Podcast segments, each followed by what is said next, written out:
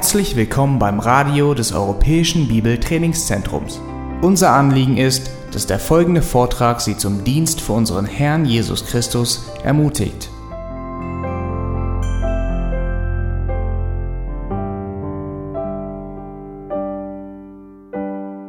Ich muss oft an die Worte Jesu denken, wo er äh, das Volk Israel und auch seinen Jüngern ermutigen wollte zu beten hat er das Volk gefragt, wer unter euch, wenn sein Sohn bittet um ein Stück Brot, würde ihn einen Stein geben? Und er hat gesagt, und wer von euch, wenn dein Sohn bitten würde um einen Fisch, würde ihn einen Skorpion oder eine Schlange geben?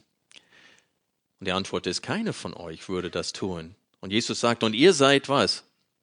Böse.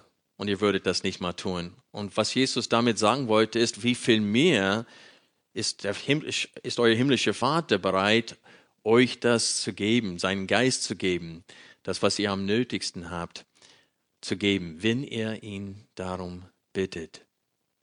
Und wir wissen, dass Gott ein Gott ist, der gerne unsere Gebete hört und erhört. Die Frage ist, warum beten wir dann so wenig? Warum gehen wir nicht sofort zu Gott mit unseren Problemen? Wozu neigen wir? Wir neigen eher dazu, das Telef Telefon zu nehmen, jemanden anzurufen und mit Menschen über unsere Probleme zu reden, anstatt sofort zu Gott zu gehen. Wir benutzen Menschen wie ein Überdrucksventil, um unsere Frust und unsere Sorgen, unsere Probleme loszuwerden und wir fühlen uns nachher besser, aber letztendlich haben wir immer noch nicht das Eingreifen Gottes weil wir nicht mit ihm über diese Situation gesprochen haben. Und wir werden immer wieder im Psalm 119 sehen, dass Gott die erste Anlaufstelle ist. Wenn wir Sorge, wenn wir Kummer, wenn wir Probleme haben, dann sollen wir zuerst zu Gott gehen und unser Herz vor ihm ausschütteln. Und es will nicht damit sagen, dass es nicht hilfreich ist, mit Freunden, die geistlich reif sind, zu reden, wenn wir in Not stecken. Aber die erste Anlaufstelle ist Gott selbst. Und das tun wir zu wenig. Lass uns beten und Gott um seinen Beistand bitten für die Betrachtung seines Wortes heute Morgen. Vater im Himmel, wir danken dir, dass wir diesen Zugang zu dir haben, diesen unbegrenzten Zugang hinter den Vorhang in das Allerheiligste, in dem echten Tempel, der im Himmel ist. Vater, wir danken dir, dass durch das Blut deines Sohnes, dass wir reingewaschen sind, so dass wir mit Freimütigkeit vor deinem Thron der Gnade treten dürfen, um diese Gnade und Barmherzigkeit zur rechtzeitigen Hilfe empfangen. Herr, wir danken dir, dass wir dieses Vorrecht haben. Herr Jesus, wir danken dir, dass du diesen Weg hinter diesen Vorhang geschafft hast für uns durch dein Leib, durch dein Blut. Hab Dank dafür, Herr Jesus. Und wir bitten, Vater, dass dass du zu unseren Herzen sprichst heute durch deinen Geist, dass wir wieder eingerichtet und aufgerichtet werden, dass wir Belebung erleben, dass wir erquickt werden in unsere Seelen, damit wir mit mehr Freimütigkeit und Freude den Weg deiner Gesetze laufen. In Jesu Namen bitten wir dich um deinen Beistand heute Morgen. Amen.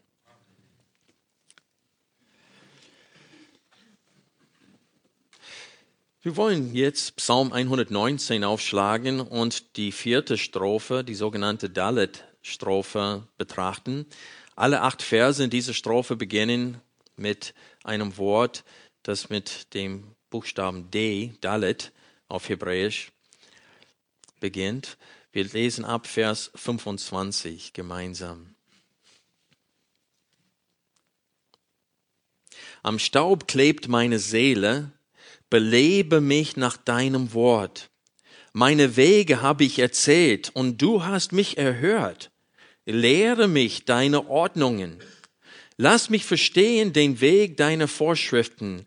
Sinnen will ich über deine Wunder. Keinen Schlaf findet meine Seele vor Kummer. Richte mich auf nach deinem Wort. Halte fern von mir den Weg der Lüge und gewähre mir dein Gesetz. Den Weg der Treue habe ich erwählt. Ich habe vor mich gestellt deine Bestimmungen. Ich halte an deinen Zeugnissen fest. Herr, lass mich nicht beschämt werden. Den Weg deiner Gebote werde ich laufen, denn du machst mir das Herz weit.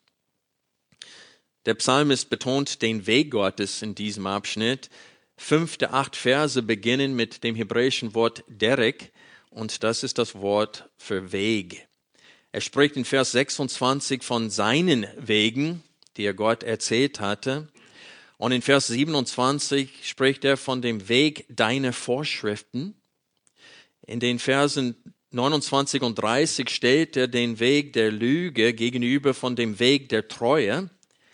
Und dann in Vers 32 spricht er von dem Weg deiner Gebote. Wenn ihr auf den Bildschirm schaut, könnt ihr jetzt die Struktur dieser vierten Strophe sehen. Hier haben wir zwei Hauptabschnitte. In Vers 25a äh, sehen wir seine Not. Steht hier, am Staub klebt meine Seele. Und dann in 28 Vers äh, Teil A. Das heißt, wenn ich A oder B sage, meine ich den ersten oder den zweiten Teil des Verses. Sehen wir die Not des Psalmisten.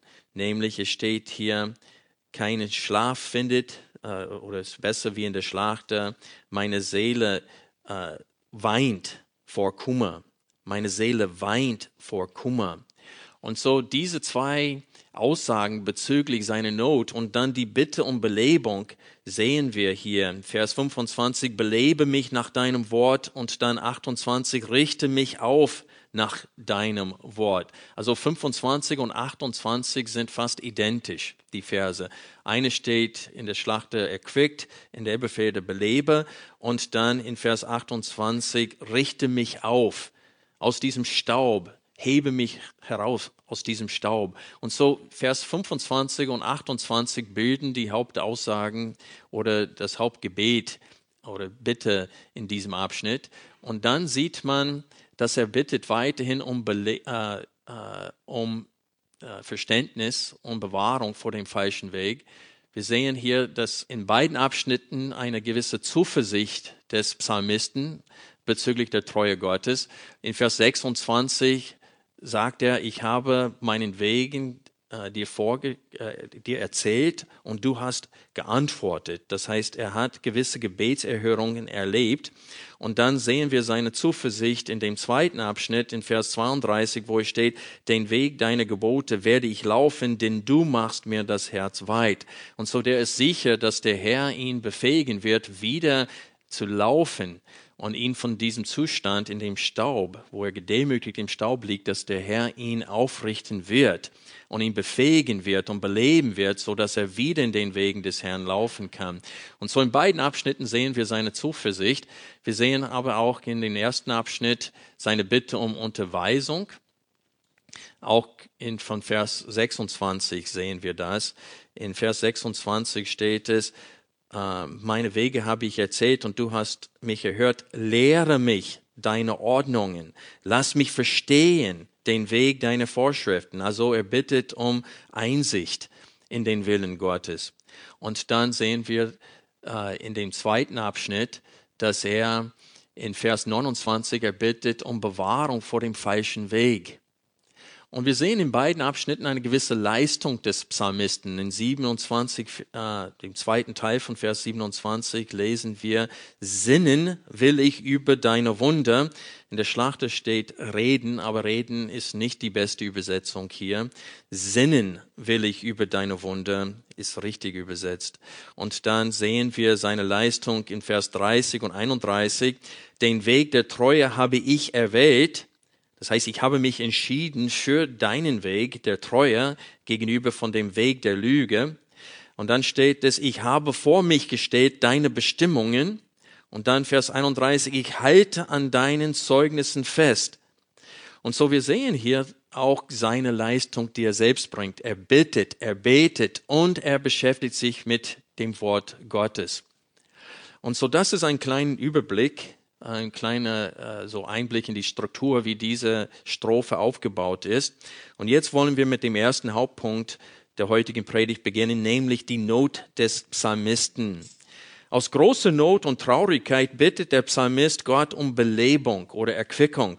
Seine Not sehen wir anhand folgender Aussagen in dieser Strophe. In Vers 25, am Staub klebt meine Seele. Dann in Vers 28, meine Seele weint vor Kummer. Und dann Vers 31, lass mich nicht beschämt werden. Und dieses lass mich nicht beschämt werden, wenn wir äh, Vers 78 betrachten, sehen wir das Gegenstück. In 78 sagte, lass beschämt werden die Übermütigen, die mich lügnerisch bedrücken. Ich denke über deine Vorschriften nach. Und so hier sehen wir, dass die Übermütigen ihn unterdrücken. Und er sagt, sie sollen beschämt werden, lass es nicht zu, dass ich beschämt werden. Also anhand dieser drei Aussagen in diesem Psalm sehen wir, dass er in großer Not der ist betrübt in seiner Seele. Seine Seele zerfließt mit Tränen. So wird es in der unrevidierten Elberfelde übersetzt. Seine Seele zerfließt mit Tränen. Der ist traurig und der ist in dem Staub gebeugt. Das Wort Staub könnte an dieser Stelle deuten auf den Tod. Das heißt, dass er in große Lebensgefahr äh, steht. In Psalm 22, Vers 16 wird der, das Wort Staub in dieser Hinsicht verwendet. Da lesen wir, meine Kraft ist vertrocknet wie eine Scherbe und meine Zunge klebt an meinem Gaumen und in den Staub des Todes legst du mich. Und dann im Psalm 104, Vers 29 lesen wir, du verbirgst dein Angesicht, sie erschrecken, du nimmst ihren Lebensatem weg, sie vergehen und werden wieder zu Staub. Also das Wort Staub kann äh, und wird äh, häufig in der Schrift verwendet als Symbol für den Tod. Weil was hat Gott Adam und Eva nach dem Sündenfall gesagt? Aus Staub ist der Mensch gebaut und er wird, genau, zum Staub wird er wieder werden. Und so das Wort Staub kann bedeuten hier in diesem Zusammenhang, dass er in großer Lebensgefahr steht. Aber das Wort Staub kann auch auf eine Demütigung deuten. Und ich glaube, dass das der Fall ist hier. Im Psalm 113, die Verse 7 und 8, lesen wir Folgendes. Psalm 113, die Verse 7 und 8.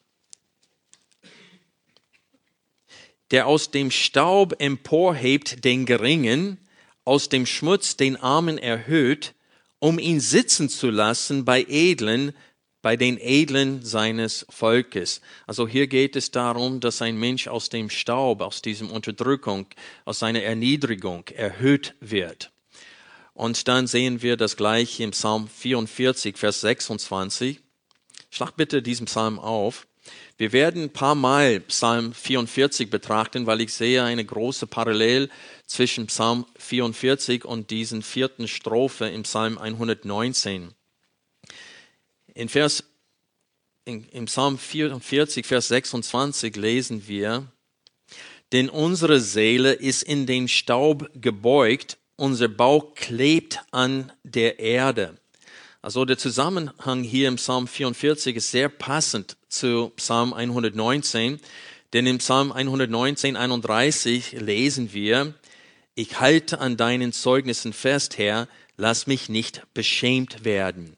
Und wie ich vorhin gesagt habe, dieses beschämt werden ist von anderen, die ihn unterdrücken. Äh, der macht sich Sorge, dass er beschämt wird durch das Verhalten seiner Bedränger. Und im Psalm 119, Vers 78 haben wir gelesen, lass beschämt werden die Übermütigen, denn sie haben mich gebeugt ohne Grund. Das ist die unrevidierte Elbefede, denn sie haben mich gebeugt ohne Grund. Und so, es geht hier darum, dass in Psalm 119, Vers 25 geht es darum, dass er gedemütigt wird, gebeugt wird durch die Feinde, durch die Übermütigen, die nicht nach dem Wort Gottes leben.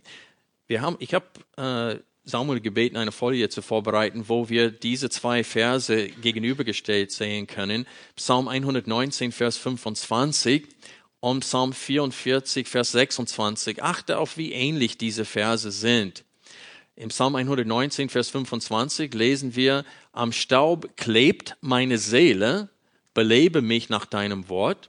Und dann im Psalm 44, Vers 26 lesen wir, denn unsere Seele ist in den Staub gebeugt, unser Bauch klebt an der Erde. Und hier geht es darum, dass er gedemütigt ist. Er steht in großer Not im Sinne, dass die Feinde haben ihn gebeugt, wie es im Psalm 119, Vers 78 steht. Lasst beschämt werden die Übermütigen, denn sie haben mich gebeugt ohne Grund. Und so hier haben wir ein gutes Verständnis davor, was mit ihm los ist. Die Feinde äh, Gottes sind auch zu seine Feinde geworden. Und wir dürfen nicht vergessen, Jesus hat gesagt bezüglich äh, äh, sein Leiden, seines Leidens und unseres, er sagte, wenn sie mich gehasst haben, werden sie was? Auch euch hassen. Also ist es außergewöhnlich, dass es dem Volk Gottes gut geht in dieser Welt dass sie ohne Verfolgung leben. Und wir werden langsam nervös hier im Westen, weil wir merken, dass die Gesetze aus dem Grundgesetz, die unsere Religionsfreiheit schützen sollen, dass sie langsam anders ausgelegt und interpretiert werden. Und wir machen uns langsam Sorge. Und ich sage euch, Leiden ist normal. Was schrieb Paulus an Timotheus? Er sagte, alle, die ein gottesfürchtiges Leben führen werden, werden leiden. Das ist eine Tatsache. Und so war es auch im Alten Testament. Die haben gelitten. Und das ist auch der Zusammenhang in Psalm 44. Wenn ihr Psalm 44 nochmal aufschlägt, achte auf diesen Zusammenhang. Wenn man diesen Psalm liest, man denkt, ja, Israel bekommt genau das, was sie verdient haben, denn sie sind immer wieder von Gott abgewichen und das ist der Inhalt von vielen Psalmen.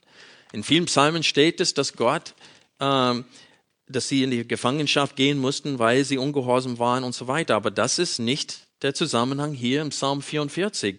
Denn wir lesen ab Vers ähm, 13, Du verkauftest dein Volk um ein geringes und hast keinen Gewinn gemacht durch ihren Kaufpreis. Du machtest uns, unseren Nachbarn zum Hohn, zu Spott und Schimpf denen, die uns umgeben. Du machtest uns zum Sprichwort unter den Nationen, zum Kopfschütteln unter den Völkerschaften. Den ganzen Tag ist meine Schande vor mir und Scham hat mir mein Gesicht bedeckt. Wegen der Stimme des Schmähers und Lästerers, angesichts des Feindes und des Rachgierigen. Und dann würde man erwarten, jetzt zu lesen, dies alles kam über uns wegen unserer Sünden. Aber was lesen wir in Vers 18?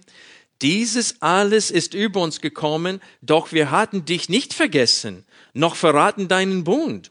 Unser Herz ist nicht zurückgewichen, noch sind unsere Schritte abgebogen von deinem Pfad, dass du uns so zermalmt hast am Ort der Schakale und uns bedeckt mit Finsternis.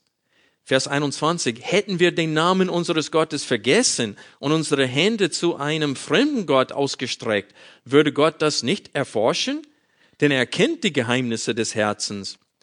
Vers 23, ja, um deinetwillen werden wir umgebracht den ganzen Tag, als Schlachtvieh werden wir angesehen. Erwache, warum schläfst du, Herr? Wache auf, ver verwirf uns nicht auf ewig. Warum verbirgst du dein Angesicht, vergisst unser Elend und unsere Bedrückung? Denn unsere Seele ist in den Staub gebeugt, unser Bauch klebt an der Erde.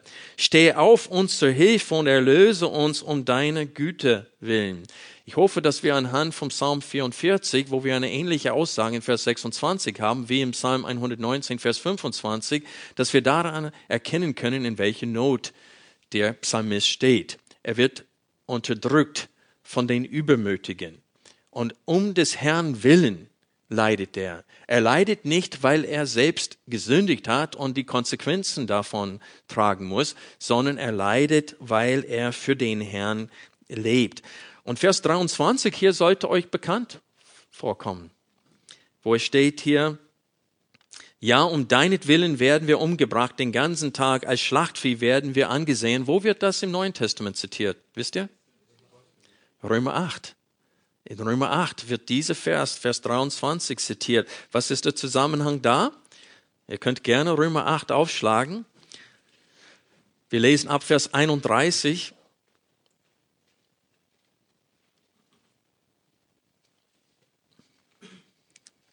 In dem Zusammenhang geht es darum, dass Gott ganz souverän handelt in der Rettung seiner Auserwählten, die er vorher bestimmt hat, die ruft er und die er berufen hat, die rechtfertigt er und die er gerechtfertigt hat, die wird er auch verherrlichen.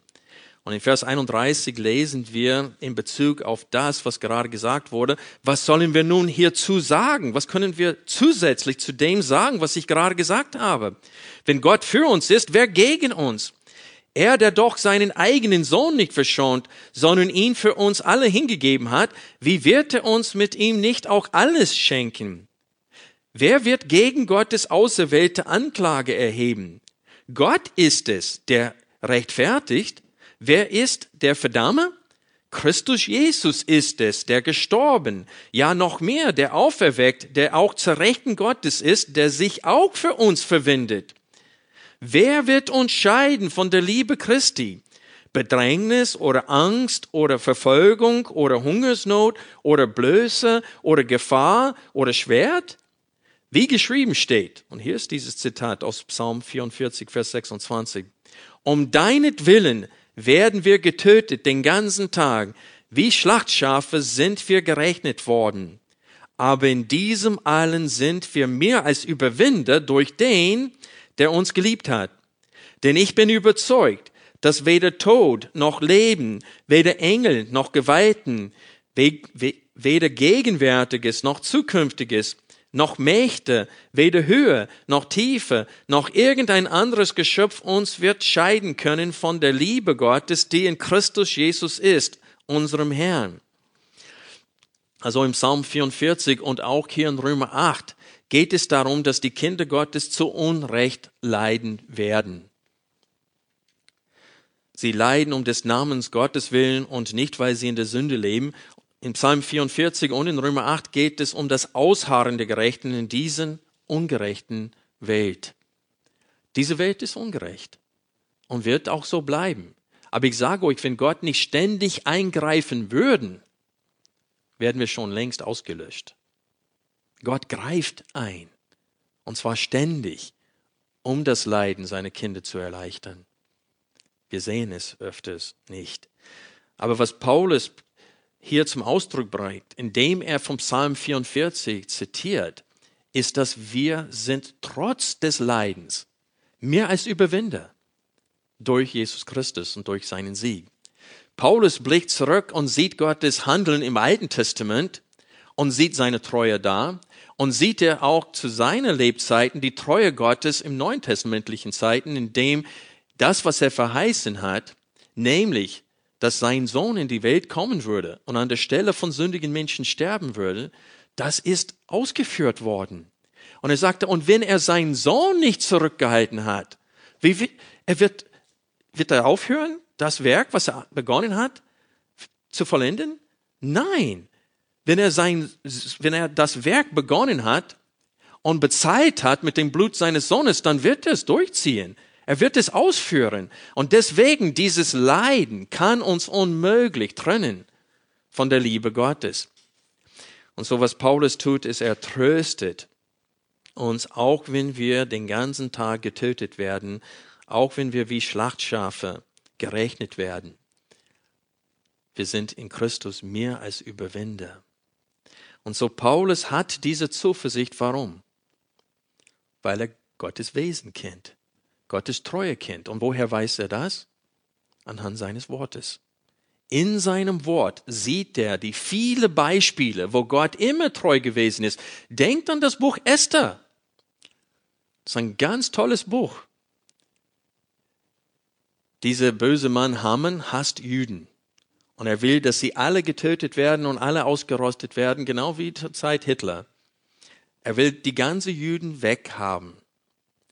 Und er hasst diesen Mordecai, weil Mordecai beugt sich nicht vor ihm, wenn er vorbeigeht. Und er lässt ein, ein Fall richten. Und am nächsten Tag wird er äh, Mordecai hinrichten an diesem Fall. Schlagt das Buch Esther kurz auf. Kapitel 5.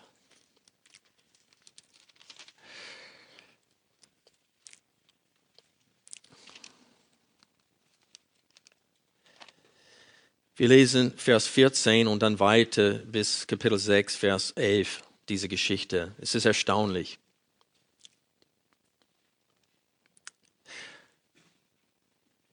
Vers 14, da sagte seine Frau Seresh und all seine Freunde zu ihm, man soll einen Holzpfeil herrichten, 50 Ellen hoch. Und am Morgen soll, sage dem König, dass man Mordecai daran aufhängen soll. Dann geh mit dem König fröhlich zum Mahl. Das Wort gefiel Haman gut und er ließ den Holzpfeil herrichten. Er ließ es herrichten für wen? Für Mordecai. Wer wird aber darauf gehängt? Haman. Und wir lesen weiter. In jener Nacht floh den König der Schlaf. So befahl er das Buch der Denkwürdigkeiten, die Chronik zu bringen. Das heißt, Gott lässt ihn nicht schlafen und er lässt ihm das Buch bringen, wo verschiedene Dinge aufgeschrieben werden. Und sie wurden vor dem König vorgelesen.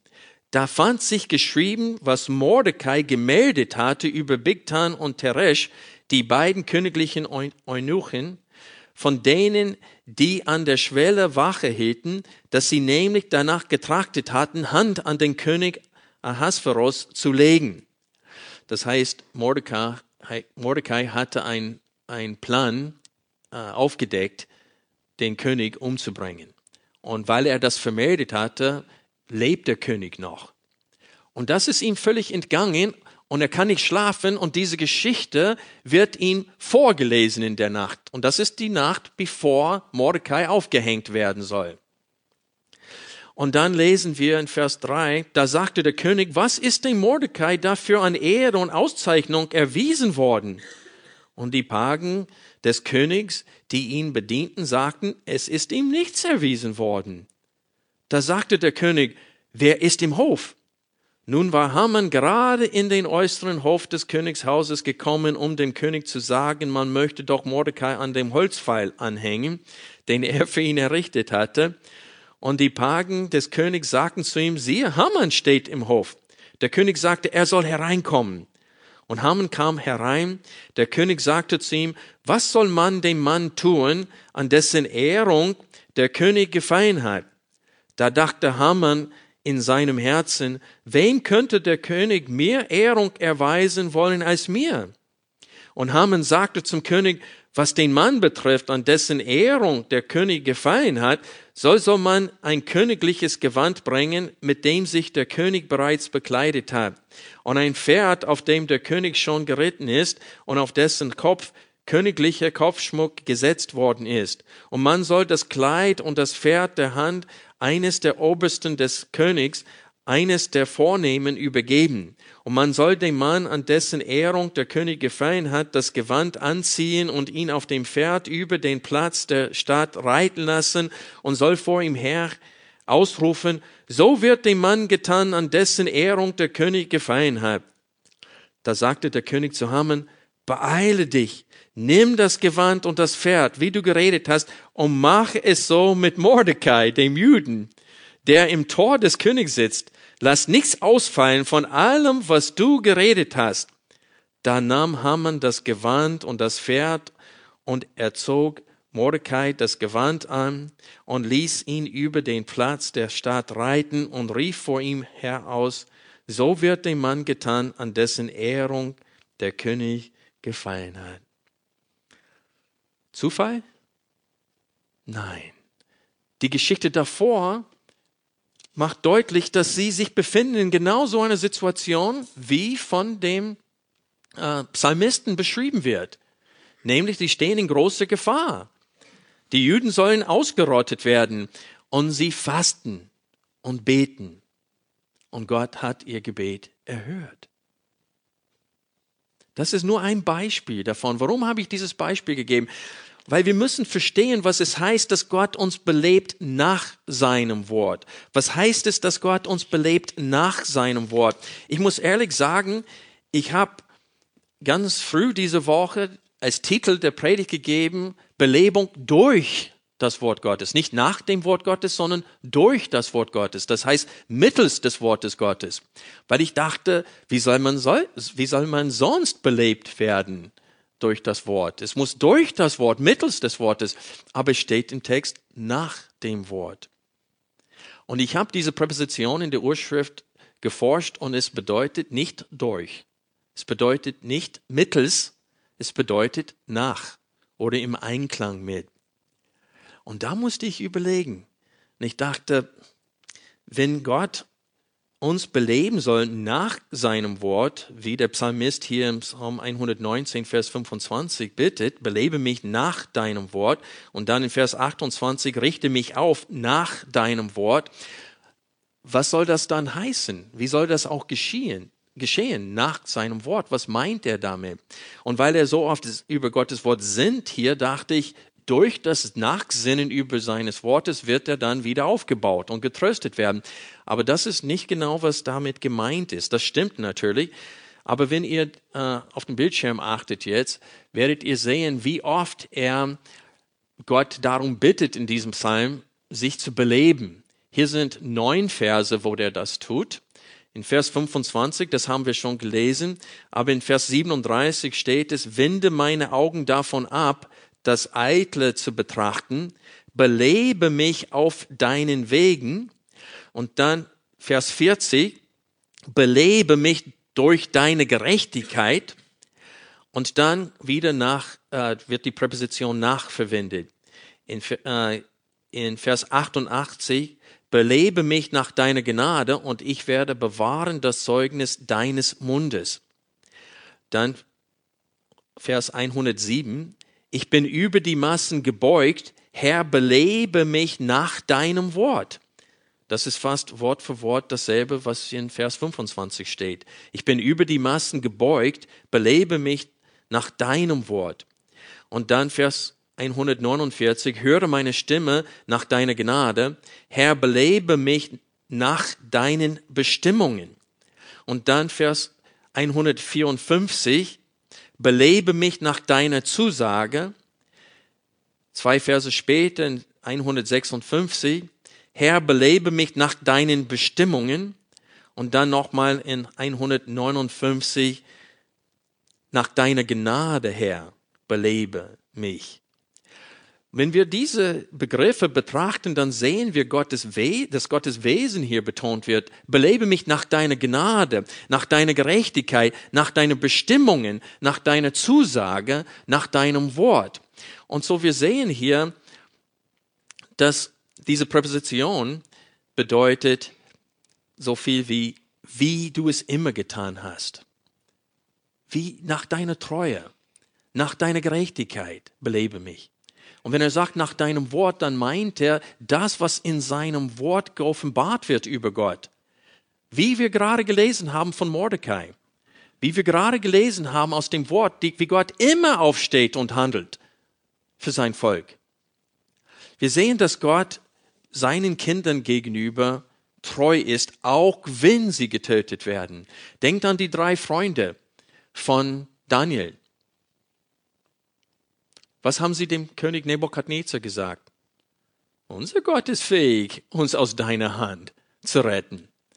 Aber auch wenn er es nicht tut, sollst du ruhig wissen, wir werden uns nicht beugen für diese Statur und werden nicht anbeten. Und so wir sehen, dass Gott immer am Wirken ist, ob er einen am Leben lässt. Jakobus wurde enthauptet, Petrus wurde freigelassen aus dem Gefängnis. Wir sehen beides in der Schrift. In Hebräer 11 lesen wir davon, dass sogar Frauen ihren Männern, die in der Schlacht getötet wurden, sie wieder äh, lebendig zurückbekommen haben. Und dann steht es aber anderen, damit sie eine bessere Auferstehung sind tot geblieben. Und wir sehen hier, dass es beides gibt. Gott handelt, indem er rettet und Gott handelt, indem er den Glauben und den Mut und äh, die Stärke schenkt, so dass man standhaft bleiben kann, trotz der Verfolgung. Und so Gottes Wort zeigt, dass er ein ewiger Ratschluss hat. Denke an Asaf, Psalm, ein, äh, Psalm 73, glaube ich, ist das. Der sagte, beinahe habe ich, bin ich auf, ausgerutscht. Warum? Weil er den Gottlosen beneidete. Und dann sagte er, aber dann bin ich in dein Haus gegangen in deinem Tempel. Und da habe ich über das Ende der Gottlosen nachgedacht. Und dann hat er eine Sinnesänderung erlebt. Und das ist es, was es meint hier, belebe mich nach deinem Wort, das heißt nach deiner Verheißung, nach deiner Zusage, nach dem, was du uns versprochen hast in deinem Wort und nach dem, wie du auftrittst in deinem Wort, wie du gehandelt hast und wie du immer gehandelt hast. Nach deinem Wesen sollst du mich beleben. Er fleht Gott an, ihn zu beleben, wie er dies bereits abermals in seinem Wort seinen Kindern gegenüber getan hat. Frei übersetzt konnten wir Vers 25 so übersetzen, belebe mich, wie du abermals in deinem Wort es deinen Frommen gegenüber getan hast. Sicherlich wird unsere Seele belebt oder quickt durch das Wort Gottes, wenn wir über Gottes Treue nachsinnen. Das tut auch dieser Psalmist. Aber hier in Vers 25 will der Psalmist, der durch seine Not gedemütigt und im Staub liegt, dass Gott ihm in seiner Not beisteht, wie Gott es immer seinen Kindern gegenüber getan hat und auch tut. Er rechnet mit Gottes Beistand, weil in seinem Wort sieht er, dass Gott das immer wieder getan hat. Und wir haben nur ein paar Beispiele jetzt betrachtet, die drei Freunde von Daniel, Mordecai, und es gibt zahlreiche Beispiele in der Schrift, wo Gott seinen Kindern Beistand geleistet hat. Das ist, was es heißt, dann erquicke mich im Einklang mit deinem Wesen, nach deinem Wort. Greife ein in meinem Leben, wie du immer in dem Leben deiner Kinder eingegriffen hast. Das ist, wofür er bittet hier. Und er rechnet damit, dass Gott es auch tut. Wir werden gleich über seine Zuversicht äh, und wie er mit Gottes Eingreifen rechnet, äh, uns beschäftigen. Aber jetzt möchte ich einen Übergang schaffen zu seiner Bitte um, um Unterweisung und Bewahrung. Wir sehen in 26b bis 27a, dass er um Unterweisung bittet. In Vers 26 steht es, meine Wege habe ich erzählt und du hast mich erhört. Und dann sehen wir, er bittet, lehre mich deine Ordnungen. Das heißt Verpflichtungen. Lehre mich deine Verpflichtungen, deine Ordnungen. Lass mich verstehen den Weg deiner Vorschriften, das heißt Anweisungen oder Befehle. Und so er sagt hier, lehre mich, lass mich verstehen. Also der Psalmist bittet um mehr als ein akademisches Wissen. Hier handelt es sich um ein tiefgreifendes Verständnis des Willens Gottes. Er will den Willen Gottes verstehen. Er will die praktische Anwendung verstehen. Er will wissen, wie er sich zu verhalten hat in jeder Situation. Hier handelt es nicht um ein steriles Wissen, von den zehn Geboten. Hier geht es darum, wie sollen diese ausgelebt werden im Alltag. Er will Gottes Weisheit haben mitten in jeder Situation. Und er sagt, lass mich verstehen, lass mich begreifen den Weg deiner Vorschriften. Das heißt, den Weg, den ich gehen soll. Wie ich wandeln soll im Licht deiner Vorschriften, das will ich verstehen. Und ich sage euch, das ist unser Mangel. Wir wissen, dass es steht, liebe deine Nächsten wie dich selbst. Aber wenn es um einen Streit über wer jetzt dran ist, was die Toilette betrifft oder das Auto benutzen oder sonst was, da sind wir uns nicht so ganz klar, was das heißt. Liebe deine Nächsten wie dich selbst. Und das ist unser Problem. Es geht um den Weg, deine Vorschriften. Seine Vorschriften weisen uns den Weg. So ist es auch, glaube ich, in der Schlachtübersetzung. Ich habe es nicht aufgeschrieben in meinen Notizen. Kann einer von euch kurz laut vorlesen aus der Schlachter? Vers 27. den deine Befehle weisen. Genau, das ist, was hiermit gemeint ist. Das heißt, die Vorschriften weisen auf einen gewissen Weg und diesen Weg will ich verstehen. Ich will nicht bloß die Gebote verstehen, sondern den Weg, was diese Gebote praktisch fordern von mir im Alltag. Das will ich verstehen. Und ich muss euch sagen, nur daran werden Leute erkennen, dass wir Christen sind. Nicht anhand unseres Wissens, dass wir Kapitel und Vers zitieren können. Das ist nicht der Beweis dafür, dass wir Christen sind. Ich bin gestern nach Gifhorn gefahren und bei der Rückfahrt habe ich, stand ich an der Ampel und da habe ich gesehen, wie ein alter Herr vor mir fuhr mit einem Anhänger. und der ist von rechts rausgefahren auf der Straße und ich habe gesagt, oh, oh, oh, ob das gut geht. Da hatte zwei neue Sofas hinten und die hat sie einfach in den Anhänger reingelegt. Ein Gurt über die Mitte hätte gereicht. Er hat nichts drinnen und ich dachte, oh, oh, oh, ob das noch gut geht. Und dann, bis der Ampel grün war, war er schon weg. Und dann fuhr ich hinterher und habe ich 100 Meter vorne gesehen, etwas liegt auf der Seite der Straße. Und diese ganze Verpackungsmaterial ist, weht durch die Gegend und da liegt dieses eine Sofa komplett kaputt. Aber der Mann ist nicht da und sein Anhänger auch nicht. Der hat es nicht mal mitbekommen. Und dann fuhr ich weiter und dann habe ich gesehen, ist doch weiter äh, nach Isenbüttel ist er an, hat er doch angehalten. Und dann habe ich gesehen, dass es tatsächlich ein alter Herr ist und ich dachte, wie soll er das wieder aufheben? Und so, ich habe gewendet und habe ihm dann geholfen, das wieder aufzuladen. Und jetzt habe ich völlig vergessen, was ich mit dieser Geschichte sagen wollte. Steht natürlich nicht in meinen Notizen. Den Wegen. Ach so, woher soll dieser Mann wissen, dass ich ein Christ bin? Anhand dieser Hilfe, anhand dieser Tat. Nicht anhand der Tatsache, dass ich Johannes 3,16 ausfindig kenne. Gut, dass ihr so aufmerksam zuhört, sonst wäre ich verloren gegangen jetzt hier. Aber dieser Mann hat anhand meines Wandels erkannt, dass ich Christ bin. Nicht anhand meines Wissens.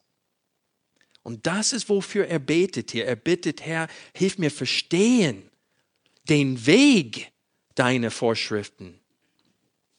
Und da müssen wir auch dafür beten.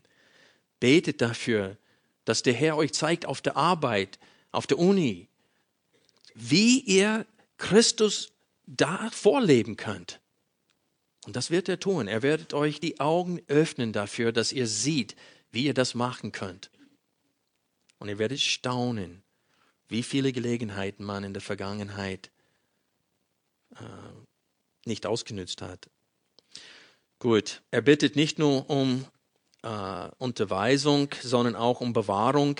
Ich lese aus der Luther von 84, Vers 29 halte fern von mir den Weg der Lüge und gib mir in Gnaden dein Gesetz.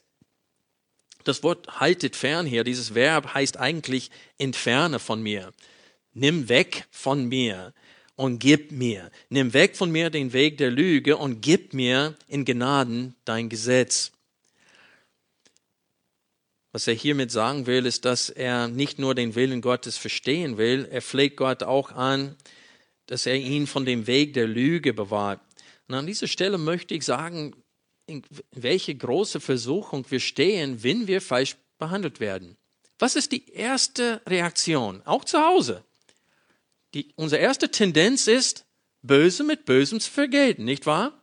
Eine sagt uns etwas und wir sagen, ja, gerade du musst mir das sagen. Ja? Wir haben so ein, ein Sprichwort auf Englisch. Uh, it's like, oh, jetzt kann ich das auch nicht hinbekommen. It's like the pot calling the kettle black. Das heißt, der Topf nimmt den Kettle. Was ist der Kettle? Huh? Kessel schwarz. Das heißt, sie sind beide schwarz. Und das ist so eine Art Sprichwort, dass gerade du musst mir das sagen. Ich glaube, auf Deutsch würde man sagen, kehre vor deinem eigenen Haustür, bevor du mir was sagst. Und, äh, und so ist es, es ist einfach solche Gedanken, auch wenn wir es nicht sagen, solche Gedanken sind vorhanden. Und wir wollen Böse mit Bösem vergelten.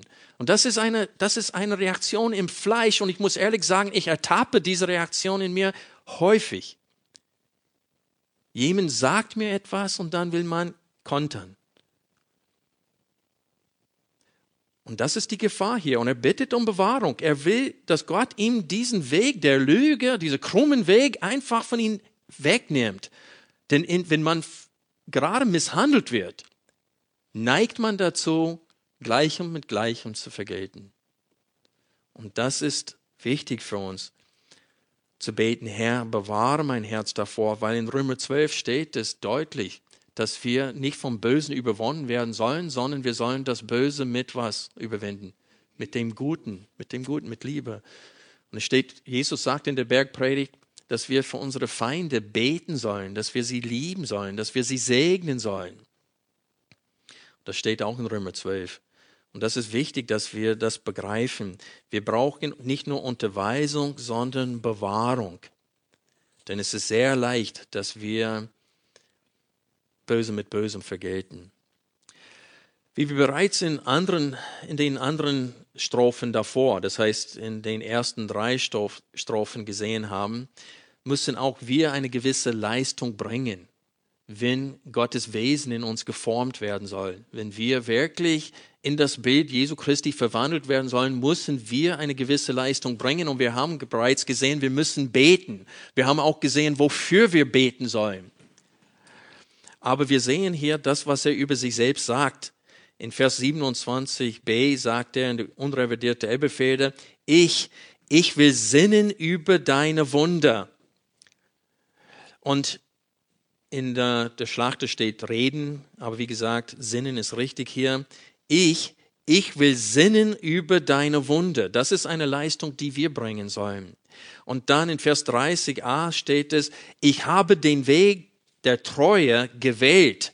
Ich habe mich entschieden, Herr, für deine Wege. Und dann im zweiten Teil desselben Verses, ich habe deine Bestimmungen vor mich gestellt. Das heißt, er lässt sie nicht äh, für, äh, er verliert sie nicht. Er hält sie vor seinen Augen. Deine Bestimmungen, deine Anweisungen habe ich vor mich gestellt. Und dann in Vers 31 steht es, ich halte an deinen Zeugnissen fest. Hier ist dasselbe Verb, das er in Vers 25 verwendete, wo er steht, dass äh, am Staub klebt meine Seele. Und hier ist das Verb kleben. Ich halte an deinen Zeugnissen fest. Ich klebe an deinen Zeugnissen fest. Das ist dasselbe Verb. Und so es steht hier, dass er hält Gottes Wort fest.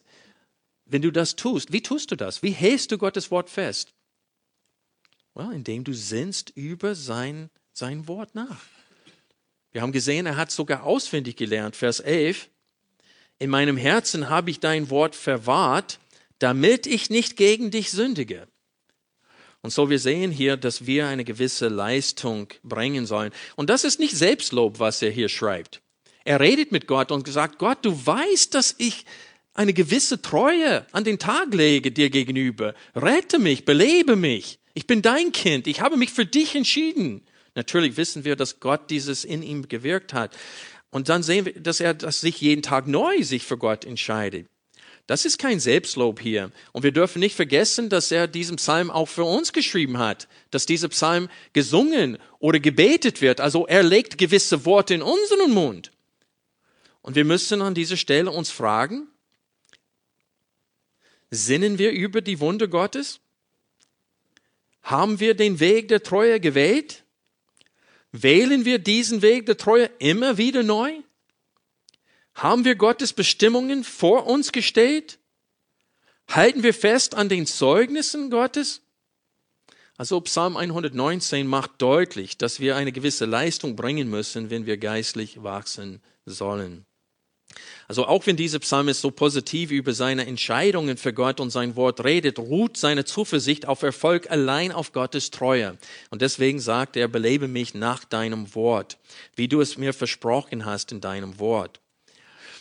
Und so jetzt leiten wir über zu den letzten Hauptpunkt der heutigen Predigt, nämlich die Zuversicht des Psalmisten in Gottes Treue. Ich habe das erwähnt in Vers 26. In Vers 26 zeugt er von einem erfolgreichen Gebetsleben. Er erzählte Gott seine Wege und Gott hat ihn geantwortet. Das heißt, dass seine Zuversicht dass er rechnet mit Gottes Hilfe nicht allein deswegen, weil er in Gottes Wort sehen kann, wie treu Gott zu seinen Kindern steht. Er sieht es auch anhand der Gebetserhörung in seinem eigenen Leben. Das heißt, Gottes Treu ist nicht irgendetwas, das ihm ganz fremd und fern ist, das er nur in seinem Wort erlebt, sondern er erlebt es im Alltag durch Gebetserhörungen. Ich weiß noch, wo ich beim Moody Bible Institute studiert hatte und das ist bevor ich Linda kennengelernt hatte. Und äh, es ging mir nicht so gut eine, eine Zeit lang und ich wusste gar nicht, woran es lag. Ich weiß nicht, ob ihr das je erlebt habt. Ich denke schon, dass ihr seid einfach verstimmt und du wirst gar nicht selbst warum. Du kannst, du kommst nicht auf irgendwelchen Grund, warum du betrübt bist, warum du einfach down bist, warum es dir nicht gut geht. Du weißt nur, Mensch, ich hoffe, dass mich in Ruhe gelassen wird heute, weil ich will eigentlich mit keinem reden. Und ich bin einfach spazieren gegangen, weil ich wusste, dass das nicht richtig war. Und ich habe gebetet und mit Gott geredet in diesem Spaziergang. Und mit Seufzen habe ich einfach gesagt, ach Herr, ich würde so gerne mit Welpen spielen. Und dann hatte ich sofort ein schlechtes Gewissen, weil ich dachte, Tim, du bist in Chicago, du kennst keinen Mensch hier. Das ist ein, ein äh, wir sagen, Concrete Jungle. Das heißt, das ist mehr Beton als Bäume und Rasen. Also woher sollst du Welpen finden? Und kurz darauf habe ich einen Mann kennengelernt und er hatte zwei Hunde und einer von denen war acht Monate alt und ich sagte, Herr, das reicht, das ist Gebetserhörung, war froh darüber und ich habe mit dem Mann geredet und stellte fest, dass seine, sein Geschäft äh, um die Ecke war von äh, Moody Bible Institute und er hat mich eingeladen, ihn zu besuchen und wir haben unsere Kontaktinformationen ausgetauscht. Und er rief mich am nächsten Tag an, nachmittags, und sagte, du, ich fahre heute zu einer Hundeausstellung hier in Chicago, willst du mitkommen? Und ich sagte, ja, fahre ich mit. Und er hat mich abgeholt, wir fuhren dahin und rate mal, was vorhanden war vor Ort. Die hatten ein, ein Zimmer, ein Welpenzimmer voller Welpen. Und ich saß auf dem Boden und die Welpen haben die Tränen aus meinen Augen weggelegt. Das ist die Wahrheit. Und ich dachte damals, wo ich das gebetet hatte, hatte ich sofort schlechtes Gewissen und ich habe gesagt, Herr, das hätte ich gar nicht beten sollen. Solche Gebete haben keine, keine Bedeutung für die Ewigkeit.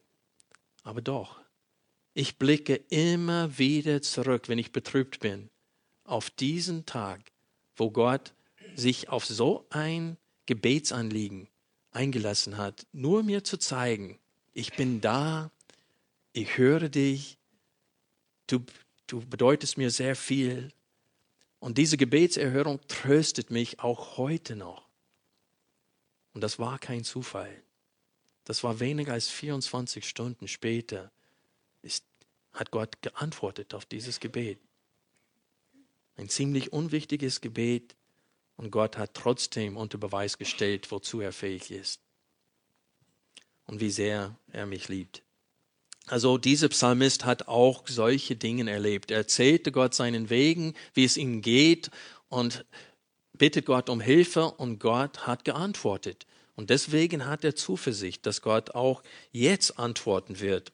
Wir sehen aber seine Zuversicht auch im letzten Vers, die Zeit ist fortgeschritten, dann werde ich ein paar Dinge in meinen Notizen überspringen jetzt. Aber in Vers 32 lesen wir, den Weg deiner Gebote werde ich laufen, denn du machst mir das Herz weit. In der Luther 84 steht, ich laufe den Weg deiner Gebote, denn du tröstest mein Herz.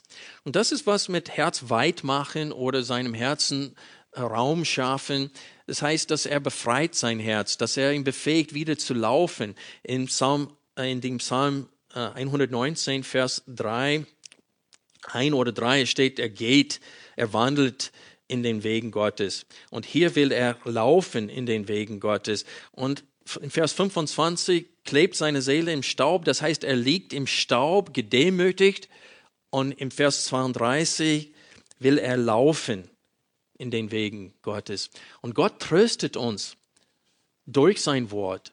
Er erinnert uns an sein Wesen. Er tröstet uns auch durch Gebetserhörungen, so dass wir dann wieder aufstehen können aus dem Staub und wieder durch diese Belebung nach seinem Wort, dass wir wieder laufen können, obwohl wir betrübt waren, obwohl wir so niedergeschlagen waren können wir trotzdem weiterlaufen, weitergehen. Wir sind mehr als Überwinder durch Jesus Christus, der in uns wirkt und auch für uns betet, wie der Heilige Geist.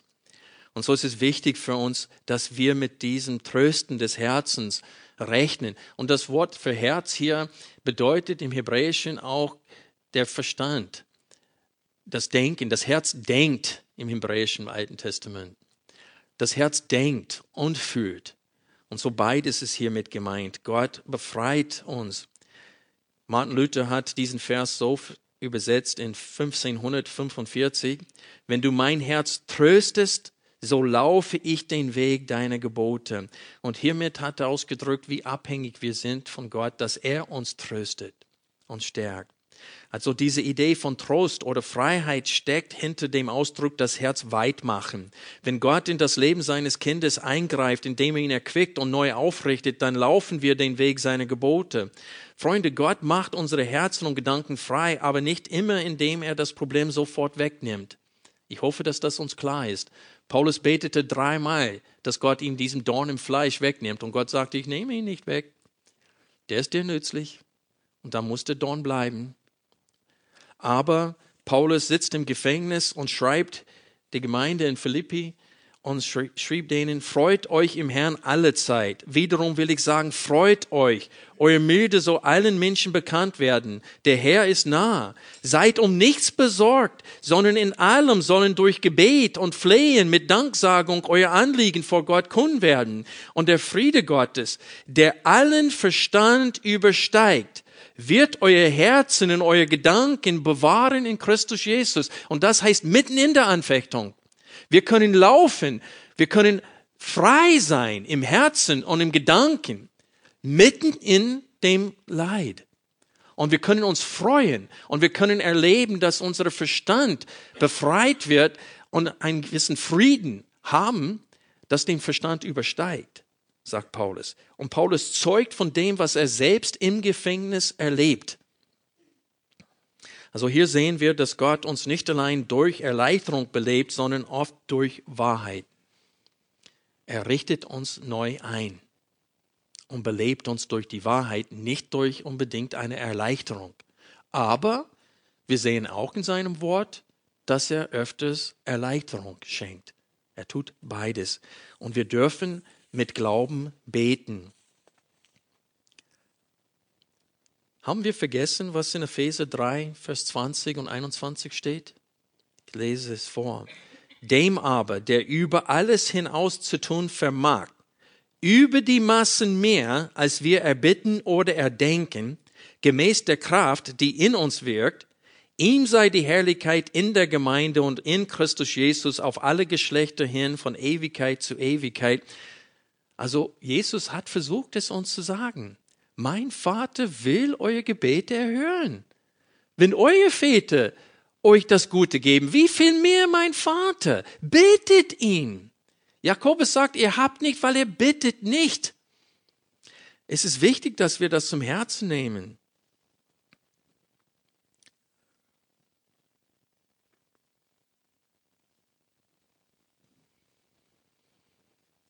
Ich denke, Gott empfindet unsere Gebete zu bescheiden.